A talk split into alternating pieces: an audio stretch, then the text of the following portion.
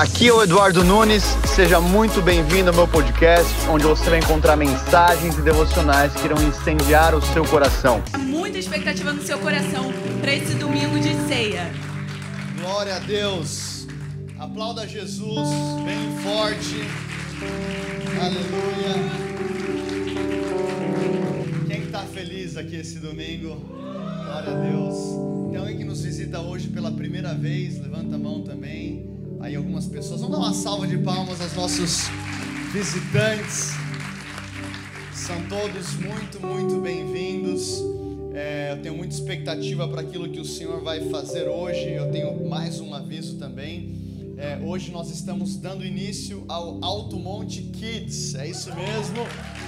Os nossos, é, as nossas crianças, enquanto nós tivemos o nosso tempo de adoração aqui, eles estiveram também em adoração lá na salinha das crianças, tendo encontro com Deus. Eu estava com o Josh no colo, falando: Josh, vamos para a salinha. Ele falou: Não, eu quero ficar com você. Eu falei: Filho, lá eles vão cantar Homenzinho Torto. Aí ele fez assim. Quem que lembra dessa música, Homenzinho Torto? Espero que eles tenham cantado lá, Catarina. eu vi no set list e eu achei que tinha. Tinha, Rony? Tava lá. Glória a Deus. Eu também quero fazer um aviso de pai aqui. É, lembrar você que o nosso culto começa às 11 horas. Então você, eu sei que às vezes a gente tem um atraso e, e, e tem algumas, é, alguns contrapontos. E não é nesse caso que eu estou dizendo, mas eu quero focar aqui é, para que a gente possa estar realmente 11 horas em ponto aqui para começar com tudo em adoração. Eu quero que você lembre que às 11 horas ou 4 da tarde, independente do horário você faz parte, nós temos um encontro marcado com Jesus, não é verdade? Quantos gostam de ter esse encontro com Jesus nos domingos, nos links? E quando você marca um encontro com uma pessoa que você ama muito, você não quer perder um segundo desse momento, então quero focar aqui para que a gente possa é, é, estar também sendo fiel e excelente com os nossos horários. Amém? Amém? Amém. Abra comigo em Números capítulo 21. Números capítulo 21, versículo 1. Números 21, nós iremos ler aqui do versículo 1 até o versículo 9. Você que achou, diga bem forte: achei. Tá, então 70% da igreja já achou. Vou dar mais 10 segundos aí para você entrar comigo em Números capítulo 21, versículo 1. A palavra de Deus diz: Quando o rei cananeu de Arade, que vivia no Negueb, soube que Israel vinha pela estrada de Atarim, atacou os israelitas e capturou alguns deles e então Israel fez voto ao Senhor: se entregares este povo em nossas mãos, destruiremos totalmente as suas cidades.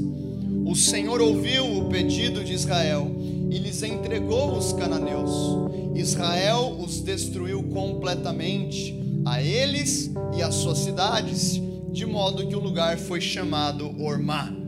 E partiram eles do monte Or pelo caminho do Mar Vermelho para contornarem a terra de Edom, mas o povo ficou impaciente no caminho. Você que está é, anotando, sublinha aí esse versículo. Mas o povo ficou impaciente no caminho e falou contra Deus e contra Moisés, dizendo: Por que vocês nos tiraram do Egito para morrermos no deserto?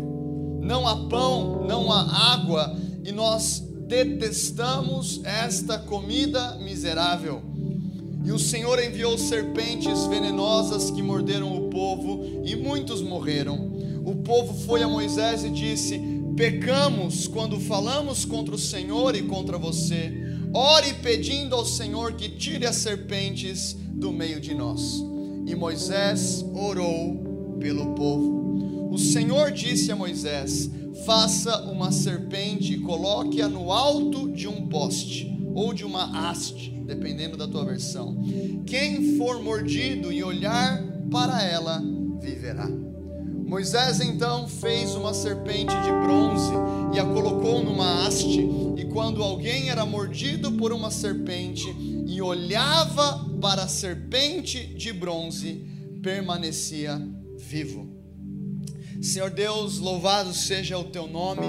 Nós te agradecemos pela tua santa palavra e nós oramos, ó Deus, para que o Senhor venha falar aos nossos corações através das Escrituras.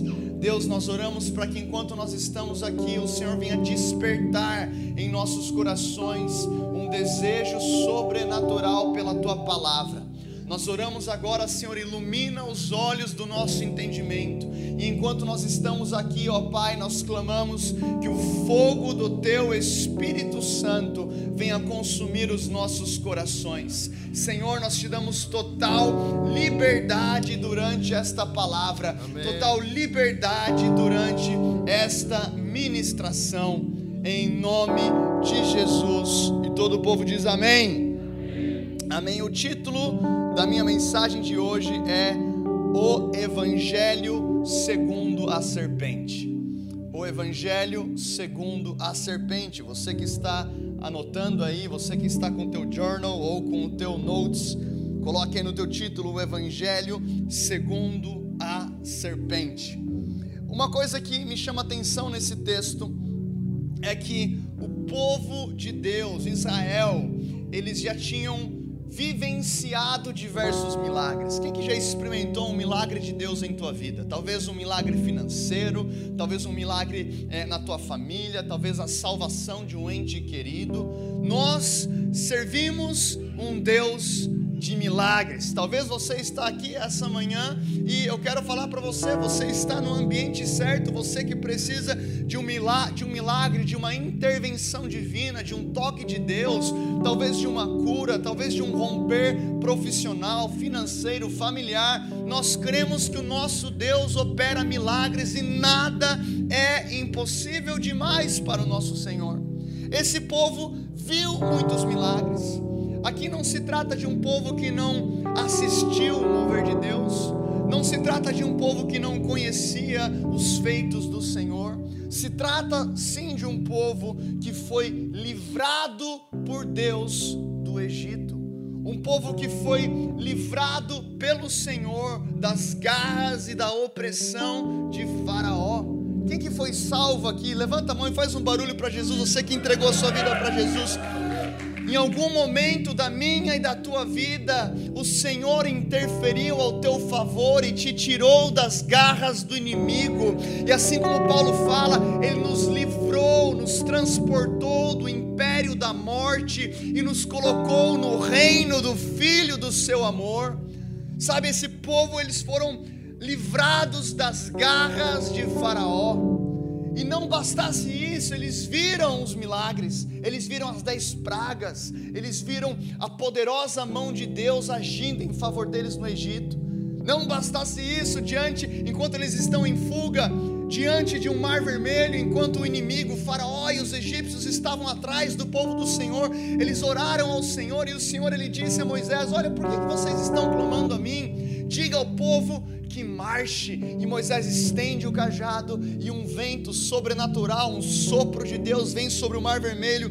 O mar se abre e o povo do Senhor consegue atravessar em terra seca, em terra firme. E não bastasse isso, quando o povo atravessa, o mar se fecha diante dos egípcios e eles morrem. Eu quero falar para você que você tem um Deus que luta a teu favor. Você tem um Deus que se envolve com as tuas lutas. Você tem um Deus que elimina o inimigo no mar vermelho, afocando o diabo e os seus demônios, para que você possa cavalgar em vitória, que você possa andar de glória em glória. Esse é o Deus de Israel e é o Deus que nós vemos em Números capítulo 21 um povo que foi exposto aos milagres do Senhor, um povo que foi liberto das mãos de Faraó. E agora, esse mesmo povo que viu os milagres, esse povo que viu as maravilhas, esse povo que saiu da escravidão do Egito e estava rumo à terra prometida, eles ficaram impacientes. Sabe de uma coisa? A verdade é que nós podemos estar expostos ao Evangelho, participando de uma comunidade de fé, vivendo em cultos e links e não abraçar o processo de Deus em nossas vidas. primeiro ponto da minha mensagem de hoje é: abraça o processo de Deus na tua vida. Irmãos, uma coisa é Deus te tirar do Egito, outra coisa é Deus tirar o Egito de dentro de você. Uma coisa é Deus me tirar e te tirar da opressão de Faraó. Uma coisa é Deus me salvar, a outra coisa é um processo chamado santificação, onde o Senhor então, ele tem liberdade e através do Espírito Santo, ele não apenas me salva, mas ele muda a minha maneira de pensar, a minha maneira de operar. É um processo que Paulo vai chamar de metanoia, quando ele diz em Romanos capítulo 12, versículo 1 e 2: Não vos conformeis com esse mundo, mas transformai-vos pela renovação do vosso entendimento, para experimentar a boa, perfeita e agradável vontade de Deus. Sabe de uma coisa, meu irmão? Deus tem uma vontade para você e para tua família que é boa, perfeita e agradável, mas eu não consigo experimentar essa vontade, eu não consigo viver em Canaã, eu não consigo viver a promessa de Deus se eu não passo por esse processo chamado metanoia. Então nós vemos aqui um povo que assistiu o Senhor. Eu não estou falando de um povo que não viu a mão de Deus, eles viram milagres, talvez contextualizando para o dia de hoje, é paralítico se levantando, cegos enxergando. Sabe, eu já vi tantas coisas, inclusive na África, o agir poderoso de Deus, mas ele não garante transformação. É por isso que muitos estarão diante de Jesus um dia e falarão: Jesus, em teu nome eu curei enfermos, em teu nome eu profetizei, em teu nome eu multipliquei links. Brincadeira. Por quê? Porque estar exposto ao mover de Deus não garante que eu abracei o processo do Senhor na minha vida.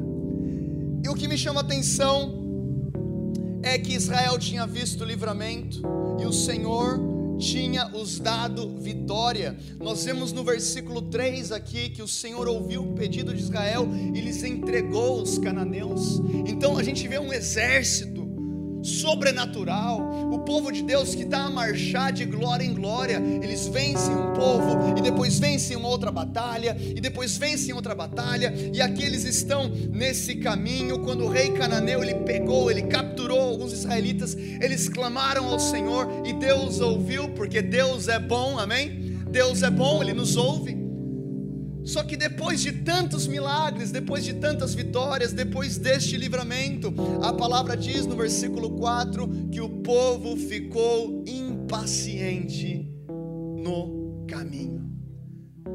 Irmãos, você pode estar inserido no mover de Deus em tua vida, mas ao invés de estar focado na presença, eu e você podemos estar focados na vitória. É interessante que o fato de Deus estar contigo não significa que você não vai enfrentar dificuldades. E por algum motivo, esse povo que tinha o Senhor, que tinha a mão de Deus, que contava com o nosso Senhor Deus Todo-Poderoso, eles estavam diante de uma dificuldade e naquele momento eles ficaram impacientes. O salmista diz em Salmo 103, versículo 7: Fez conhecidos os seus caminhos a Moisés. Diga comigo: caminhos a Moisés. E os seus feitos, pode dizer, os seus feitos aos filhos de Israel. Então entenda isso: Israel conhecia os feitos de Deus, Israel conhecia a mão de Deus, Israel estava exposto ao poder de Deus, porém Moisés conhecia os caminhos. O que, isso quer dizer? Que um povo inteiro foi liberto, mas Moisés não estava prestando atenção somente no milagre.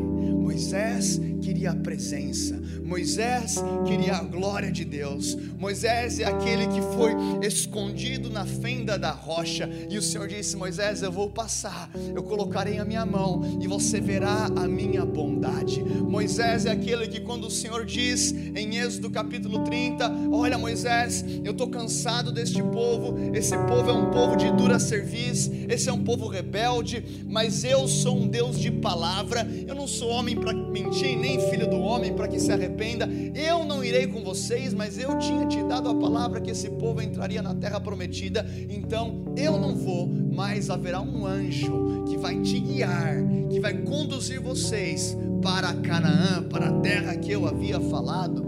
Meu irmão, imagina o Senhor diz a você assim: Olha, filho, filha, eu te amo tanto que eu separei um anjo para te acompanhar. Quem que, quem que gosta do sobrenatural de Deus aqui? Ele fala assim: Filho, eu, eu separei esse anjo para te acompanhar. Agora, não só isso, filho, filha, esse anjo vai te conduzir de glória em glória e vai te levar para a tua promessa. Meu irmão, não sei você, mas eu falo assim: glória a Deus. Senhor, manda um, manda dois, manda três anjos, quantos foram necessários. Eu só quero a minha vitória. Hoje vou ter vitória na minha vida. Aí tem anjo, desse lado tem vitória, e desse lado tem poder. Eu vou ficar no meio porque eu quero vitória, eu quero poder, eu quero os dois. Moisés fala assim: Senhor, se a tua presença não for conosco, não me faça sair daqui. Ele está, Senhor, é legal essa promessa, é interessante essa parada aí do anjo. Olha, é, é muito bom ir para Canaã, mas quer saber, Senhor? Não quero ir sem a tua presença. Eu não quero vitória sem a tua presença. Eu não quero a promessa sem aquele que prometeu. E é interessante, você que tem quem, quem que continua fiel no plano de leitura bíblica anual que a gente está fazer. É interessante que esses dias, ou ontem ou hoje, foi a história que Moisés, ele, ele falou, o Senhor falou assim: oh, Moisés, você não vai entrar na terra prometida. E Moisés, ele nem entra em discussão, ele simplesmente falou assim: Senhor, só levante um líder para que entre e conduza o povo em vitória, que eles não sejam ovelhas que não têm pastor. Você vê Moisés completamente completamente compenetrado na presença de Deus e preocupado com o avanço do povo, preocupado com a missão. Ele não fala assim: Deus, eu preciso entrar. Deus, eu fiquei aqui nesse deserto 40 anos. Ah, eu estou brigado. Quem que já brigou com Deus? Deus, eu estou brigado com o Senhor. Eu estou orando por esse carro novo há três meses e de repente chega um irmão do meu lado e fala que comprou o carro. Oh, Senhor, Abençoa esse meu irmão, Senhor.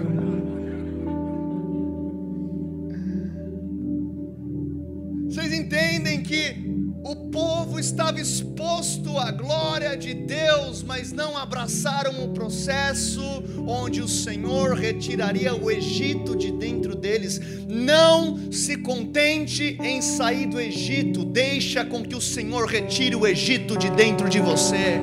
Deixe com que ele tire a mentalidade, deixe com que ele, ele rompa com uma mentalidade de rejeição, de abandono. Talvez o povo aqui ao perceber que eles ainda enfrentavam dificuldades, eles foram assolados por pensamento: Deus se esqueceu de vocês, ah, tadinho de mim, ah, já conheci aquele crente mimimi, é tudo, ai de mim, ah, eu sou tão, é tão difícil comigo, ah, ninguém me ama, ó oh, vida, ó oh, céus, meu irmão, abraça o processo de Deus na tua vida e deixa Deus tirar o Egito da tua mente, porque para você experimentar a boa, perfeita e agradável vontade de Deus, você precisa dar liberdade para o Espírito Santo te conduzir. Precisamos de uma geração que está mais focada em fazer a vontade de Deus do que viver as suas próprias promessas. Uma geração como Sadraque, Mesaque e Abidinego, quando estavam diante de um decreto de morte do rei, eles disseram o seguinte em Daniel 3,17: Eis que o nosso Deus, a quem nós servimos, é que pode nos livrar, Ele nos livrará da fornalha e do fogo ardente, da tua mão, ó Rei, e se não, diga comigo, se não, e se não, fique sabendo, ó Rei, que não serviremos aos teus deuses, nem adoraremos a estátua de ouro que levantaste. Meu irmão Sadraque, Mesaque e Abidinego estavam, com, é, estavam comprometidos em continuar em adoração durante os momentos de dificuldade. Olha, rei, quer saber? Nós não iremos adorar a estátua que o Senhor levantou. Nós não iremos nos corromper com os padrões deste século, e o nosso Deus pode nos livrar. E fique sabendo que se Ele não livrar, nós continuaremos comprometidos com a vontade dEle. Palavra diz em 2 Timóteo capítulo 4, versículo 3: Pois virá o tempo em que não suportarão a sã doutrina, pelo contrário, sentindo coceira nos ouvidos, segundo seus próprios desejos, juntarão mestres para si mesmos.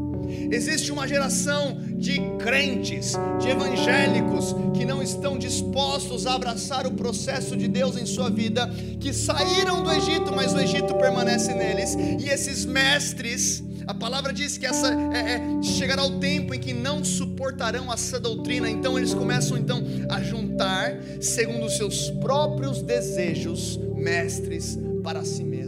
Então, o que é essa geração que não abraça o processo? É uma geração que só, só quer ouvir aquilo que lhe agrada.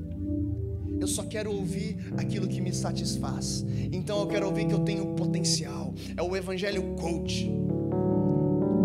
Você é lindo, você é perfeito. Eu fico. Sério, Deus? Cara, o gajo está todo capengando. Você é incrível. Você vai viver o melhor de Deus para a sua vida. Repita comigo: melhor de Deus, melhor de Deus, melhor de Deus. Olha, o melhor de Deus. Não. Olha que o texto diz: eles juntarão para si mestres segundo os seus desejos. Meu irmão, o evangelho vai te confrontar. O evangelho vai, oh meu Deus. O evangelho ele vem para rasgar para nos tirar do pecado, para mudar a nossa mentalidade, para tratar, Ele vai te fazer um marido melhor. As esposas dizem amém. E vai te fazer uma esposa melhor. E vai te fazer um filho melhor, um pai melhor, um servo melhor, um funcionário melhor. Esse é o Evangelho de Jesus. É o Evangelho que nos transforma. Evangelho que nos muda. A palavra diz em Filipenses capítulo 1, versículo 3: Eu dou graças ao meu Deus todas as vezes que lembro de vós. Isso aqui Paulo ele escreve na prisão. Paulo escreve isso quando ele está na prisão. Ele está no momento de dificuldade. Ele está no momento de aflição. Ele não está vivendo o melhor de Deus para a vida dele, aparentemente. Ele está preso. E ele diz: Eu dou graças ao meu Deus todas as vezes que eu lembro de vós, fazendo sempre com alegria. Diga comigo com alegria. Ah, hoje eu vou para a igreja. Glória a Deus. Ele está tá na prisão, falando, fazendo sempre com alegria oração por vós, em todas as minhas súplicas, pela vossa cooperação no Evangelho desde o primeiro dia até agora, tendo certo isso mesmo que aquele que começou a boa obra aperfeiçoará até dia da vinda de Jesus Cristo. Quero falar algo para você, abrace o processo de Deus na tua vida. E aquele que começou a boa obra, ele é fiel para completar, ele é fiel para terminar aquilo que ele começou. A outra coisa que me chama a atenção nesse texto de Números 21 versículo 5, a palavra diz: E falou contra Deus e contra Moisés, dizendo: Por que vocês nos tiraram do Egito para morrermos no deserto? Não há pão, não há água, e nós detestamos esta comida miserável. Você já percebeu que muitas vezes crente tem a memória curta? Ou será que é só eu que percebi isso? Meu irmão, o povo sai do Egito, Deus faz milagre, Deus traz maravilha, Deus abre o mar. Aí o povo está com fome, Deus fala assim: oh, Moisés, fica tranquilo que amanhã eles vão acordar e vai ter maná.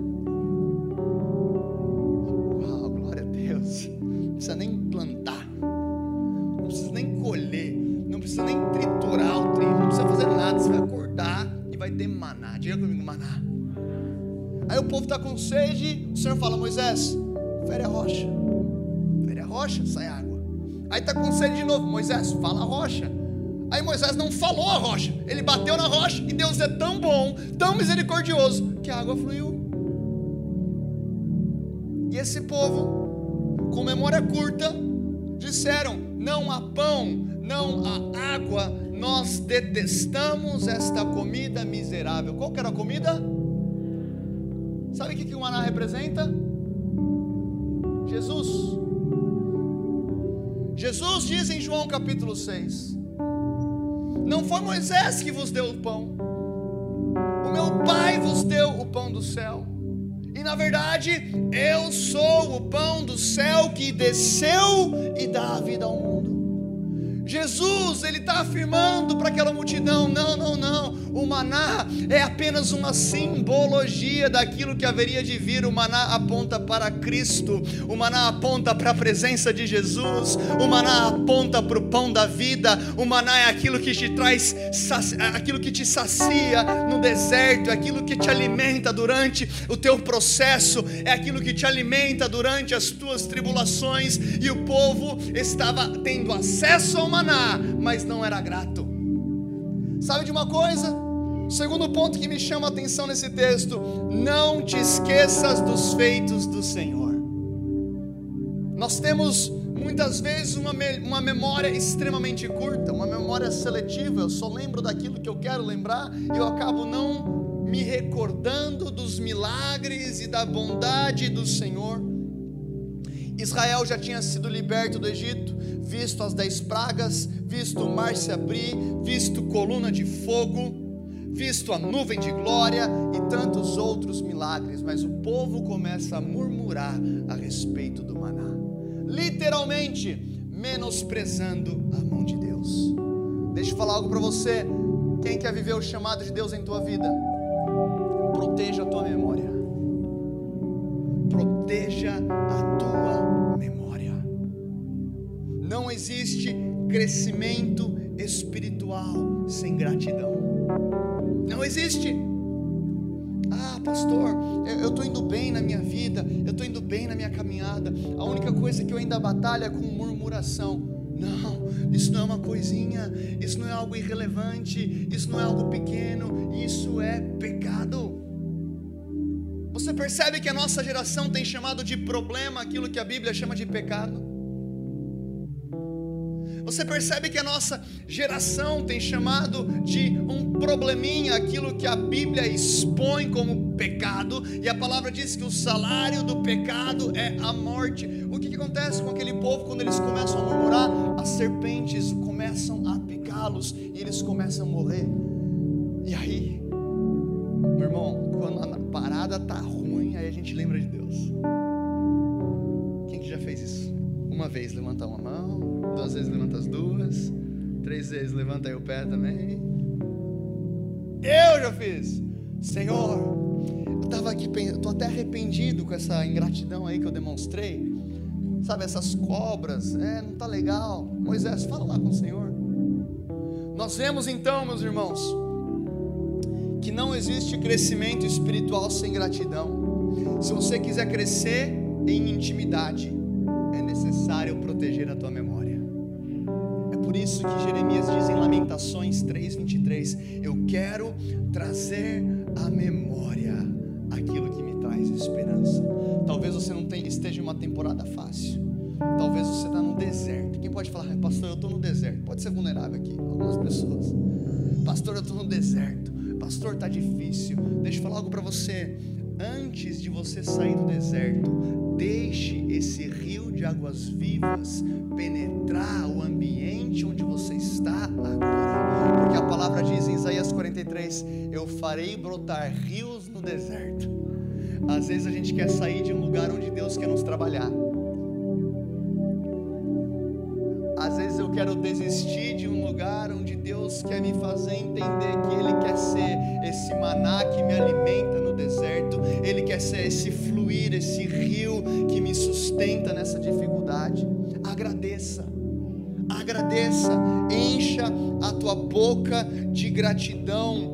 Entenda isso: gratidão é extensão da tua adoração. A gratidão é adoração que não é cantada. A gratidão é uma adoração que não é cantada. Você não consegue cantar o dia inteiro. Você não consegue viver 24 horas do teu dia a cantar. Você ficaria sem voz. Tua voz ficaria gasta. Tem culto aqui que eu fico berrando, cantando, e chega na segunda-feira eu acordo com a voz. Para alguns aqui a segunda-feira é parecida. Tipo assim, meu.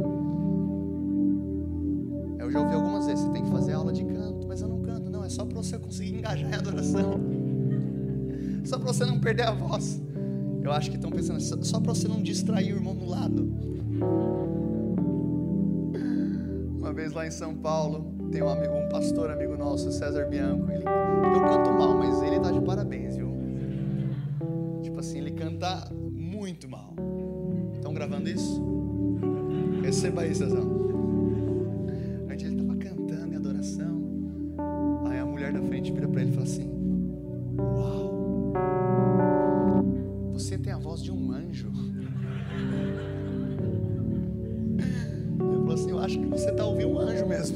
A minha voz não é. Você não consegue cantar o dia inteiro, mas você pode agradecer a todo momento. Você pode ter um coração grato. Você pode ter um coração alegre. Você sabia que a gratidão é a raiz da alegria? O mundo vai falar para você: Eu recebi, eu agradeço, eu vejo, muito obrigado. O cristão não. A palavra diz que a palavra, a palavra vai dizer em Salmos: grandes coisas fez o Senhor por nós. Diga comigo, fez. Fez tem a ver com o passado. Grandes coisas fez o Senhor por nós e por isso estamos. Diga comigo, estamos. Estamos é presente. Por isso estamos alegres, porque eu me lembro daquilo que Deus fez, porque eu sou grato por aquilo que Deus fez, porque eu sou grato pelo milagre passado, porque eu sou grato pelas dez pragas do Egito, porque eu sou grato pelo mar vermelho que se abriu, porque eu sou grato pela coluna de fogo, porque eu sou grato pela nuvem de glória, porque eu sou grato pelo maná, porque eu sou grato pela água que jorra da pedra, porque eu sou grato pela presença de Deus, porque eu sou grato pela minha família, porque eu sou grato pelo meu trabalho, porque eu sou grato pela minha casa, porque eu sou grato pelo meu recurso, porque eu sou grato pelo meu casamento, porque eu sou grato por essa nação, porque eu sou grato por Portugal, porque eu sou grato por, por, por Lisboa, porque eu sou grato por essa igreja. Grandes coisas fez o Senhor por nós e por isso nós estamos alegres. Não espere a temporada mudar na tua vida para você agradecer. A gratidão é a porta de entrada da adoração. É por isso que tem muita gente que não consegue conectar com o Senhor e adoração. Por quê? Porque você murmurou a semana inteira. Você ficou a semana inteira a falar: esse pão é miserável, eu não aguento esse maná, eu não aguento esse maná, eu não aguento esse maná. E aí a gente quer entrar na igreja como se nada tivesse acontecido e simplesmente levantar as nossas mãos e falar: Senhor, papai, cheguei estou aqui, me encontra com a tua bondade. E o Pai está dizendo: Não, não, não, a minha bondade, ela está a te encontrar a cada manhã. A minha misericórdia se renova sobre a tua vida a cada manhã. E esse é o motivo porque nós não somos consumidos. O maná cai cada manhã, a presença de Deus cai cada manhã. Você acorda amanhã, na segunda-feira, respirar, e o Espírito Santo está no teu quarto. Nós precisamos levantar essa geração que grata. Romanos 1, 21, Paulo diz: Porque tendo conhecido a Deus, não glorificaram como Deus e nem lhe renderam graças, mas os seus pensamentos tornaram-se fúteis e o coração insensato deles obscureceu-se. Paulo está dizendo: esse povo eles conheceram Deus, eles tiveram acesso a Deus, mas eles não glorificaram como Deus e eles não agradeceram. Então os seus pensamentos se tornaram fúteis e o seu coração insensato se obscureceu.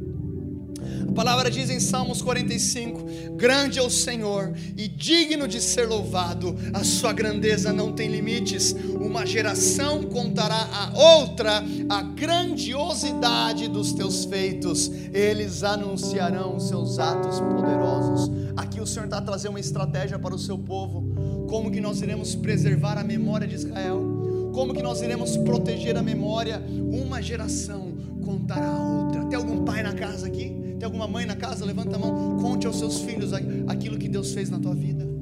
Conte aos teus filhos os milagres que Deus operou na tua casa. Vamos gerar esse ambiente de gratidão. O salmista diz: Bendize, ó minha alma, ao Senhor, e não se esqueça de nenhum dos seus benefícios. Salmista está falando, alma. Eu sei que às vezes será, você vai ser tentada a se esquecer. Eu sei que às vezes nós temos memória curta. Eu sei que às vezes a gente simplesmente se esquece do mover de Deus, porém, alma, adore ao Senhor e não se esqueça de nenhum dos seus benefícios. Aleluia! Diga comigo bem forte: Eu sou grato. Números 21, 7, o povo falou a Moisés: Pecamos Falamos contra o Senhor e contra você. Ore pedindo ao Senhor que tire as serpentes no meio de nós. Por que, que o povo estava incomodado com o pecado? Será que era com o pecado que eles estavam incomodados com a serpente? Com a serpente. Você vê que tem algumas coisas que a gente passa que na vontade permissiva de Deus aquilo acontece e aquilo acaba expondo no meu coração e no teu coração coisas que o Senhor quer remover. Moisés, pecamos. Versículo 8: O Senhor disse a Moisés: Faça uma serpente e coloca no alto de um poste. Quem for mordido e olhar para ela viverá. E Moisés fez então uma serpente de bronze e colocou num poste. E quando alguém era mordido por uma serpente, olhava para a serpente de bronze e permanecia vivo. Pastor, não estou entendendo bem aqui esse versículo. O que, que tem a ver a serpente de bronze? Por que, que o povo tinha que olhar para a serpente de bronze? A serpente era uma figura da maldição que assolava o povo. Lembre-se que o povo estava sendo picado pela serpente, por conta do pecado. Paulo diz em Romanos 3 que o salário do pecado é a morte. Existia morte no arraial de Deus por conta da contaminação do pecado. E o Senhor diz: faça uma serpente, utilize essa simbologia, pegue essa figura, esse animal, esse, esse animal que assola o povo, faça uma serpente de bronze. Aqui é uma simbologia da proclamação do Evangelho. Pastor, não estou entendendo muito bem. A gente vai chegar aí. O meu ponto 3 para você é: fixa o teu olhar em Cristo. Fixa o teu olhar em Cristo. O Senhor diz a Moisés: Moisés, pegue a figura dessa serpente, essa maldição que está assolando o povo de Deus, e você vai colocar numa haste, e você vai levantar a serpente, e quando o povo olhar para a serpente, eles serão curados. Pastor, não estou entendendo muito bem. João 3,13. Jesus está numa conversa com Nicodemos, ele diz: Ninguém jamais subiu ao céu, a não ser aquele que veio do céu, o Filho do Homem. E da mesma forma como Moisés levantou a serpente no deserto, assim também é necessário que o Filho do Homem seja levantado, para que todo o que nele crer tenha vida eterna. Porque Deus tanto amou o mundo que deu o seu Filho unigênito para que todo aquele que nele crer não pereça, mas tenha vida eterna. Pois Deus enviou o seu Filho ao mundo, não para condenar o mundo, mas para que este fosse salvo por meio dele. Quem nele crê não é condenado, mas quem não crê já está condenado por não crer no nome do Filho unigênito nós entendemos então que a serpente era um símbolo do pecado. E a palavra diz em 2 Coríntios, capítulo 5, versículo 21, que Deus tornou pecado por nós aquele que não tinha pecado, para que nós nos tornássemos a justiça de Deus. Você entende que Jesus se tornou maldição. Ele se tornou maldito. A palavra vai dizer em Gálatas capítulo 3, versículo 13, Cristo nos redimiu da maldição da lei, quando se tornou maldição em nosso lugar, pois está escrito: Maldito todo aquele que for pendurado no madeiro.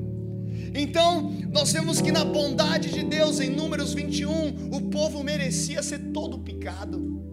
Era para as serpentes terem picado e matado o povo inteiro, só que Deus fala para Moisés: vai, levanta, levanta uma serpente de bronze, e aqueles que olharem para a serpente ficarão curados.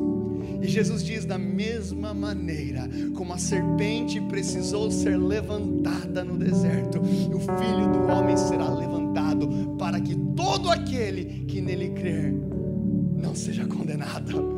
Aleluia! Aleluia! A serpente foi levantada em uma haste. Passa para a próxima foto para gente. A serpente foi levantada em uma haste. Jesus foi levantado em uma cruz. O livramento era recebido quando o doente olhava para a serpente.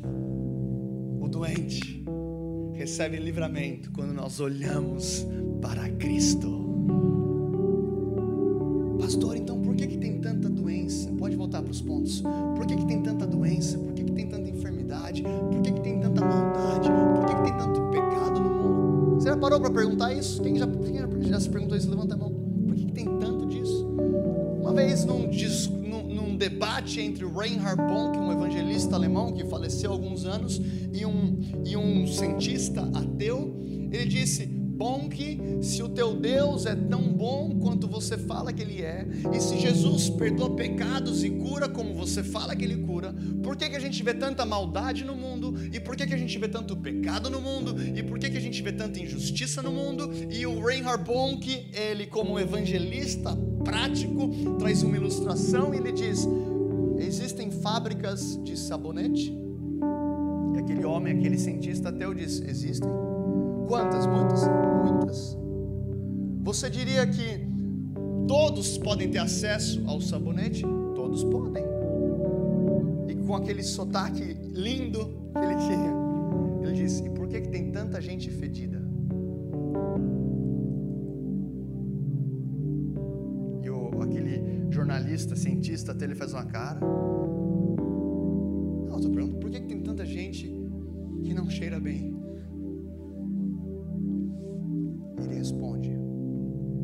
Necessário pegar o sabonete, aplicar o sabonete à parte do corpo que precisa de purificação. E depois que o sabonete é aplicado,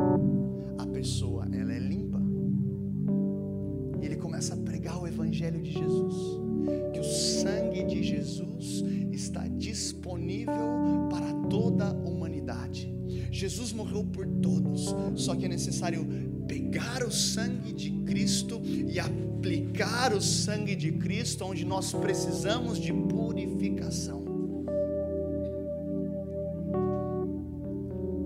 O versículo áureo da Bíblia, João 3,16 porque Deus amou o mundo de tal maneira, Ele amou o mundo, Ele amou todos de tal maneira, que deu o seu único filho para que todo aquele que nele crê não pereça, mas tenha a vida eterna. Então, apesar do sacrifício ser para todos, o benefício do sacrifício é para quem olha para Cristo.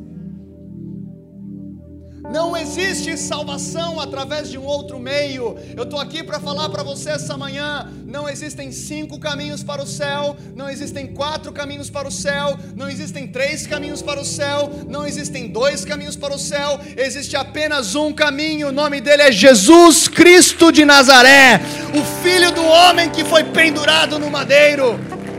Só existe uma saída, meu irmão: Jesus é a saída para o pecado da humanidade. O ato de olhar para a serpente era uma confissão de pecado. Entenda isso: aquela pessoa que havia sido picada, aquela pessoa que havia sido envenenada, como consequência do seu pecado, precisava olhar para a serpente.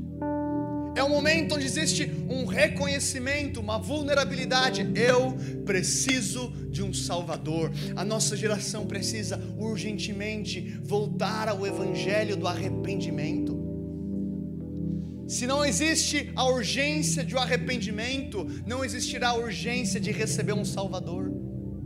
O pecado nos faz separação entre nós e o Senhor, e a serpente era o único remédio. Jesus é o nosso único caminho. A palavra diz em João capítulo 14, versículo 6: Respondeu Jesus: Eu sou o caminho, a verdade e a vida. Ninguém vem ao Pai a não ser por mim. Esse é o nosso Jesus. Fique de pé onde você está.